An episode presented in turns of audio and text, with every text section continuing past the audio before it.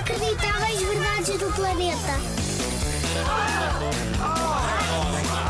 Inacreditáveis. Verdades. Do planeta. Sabes qual é a origem das bolas da árvore de Natal? Sim, aquelas bolas vermelhas que se penduram no pinheiro, sabes? Então eu conto, já que aqui estou, conto alguma coisa.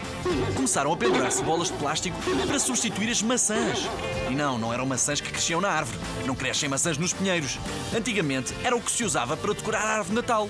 Maçãs. E com o passar do tempo, para não se estragar comida, mudou-se para plástico. E assim, ao menos, reutiliza-se.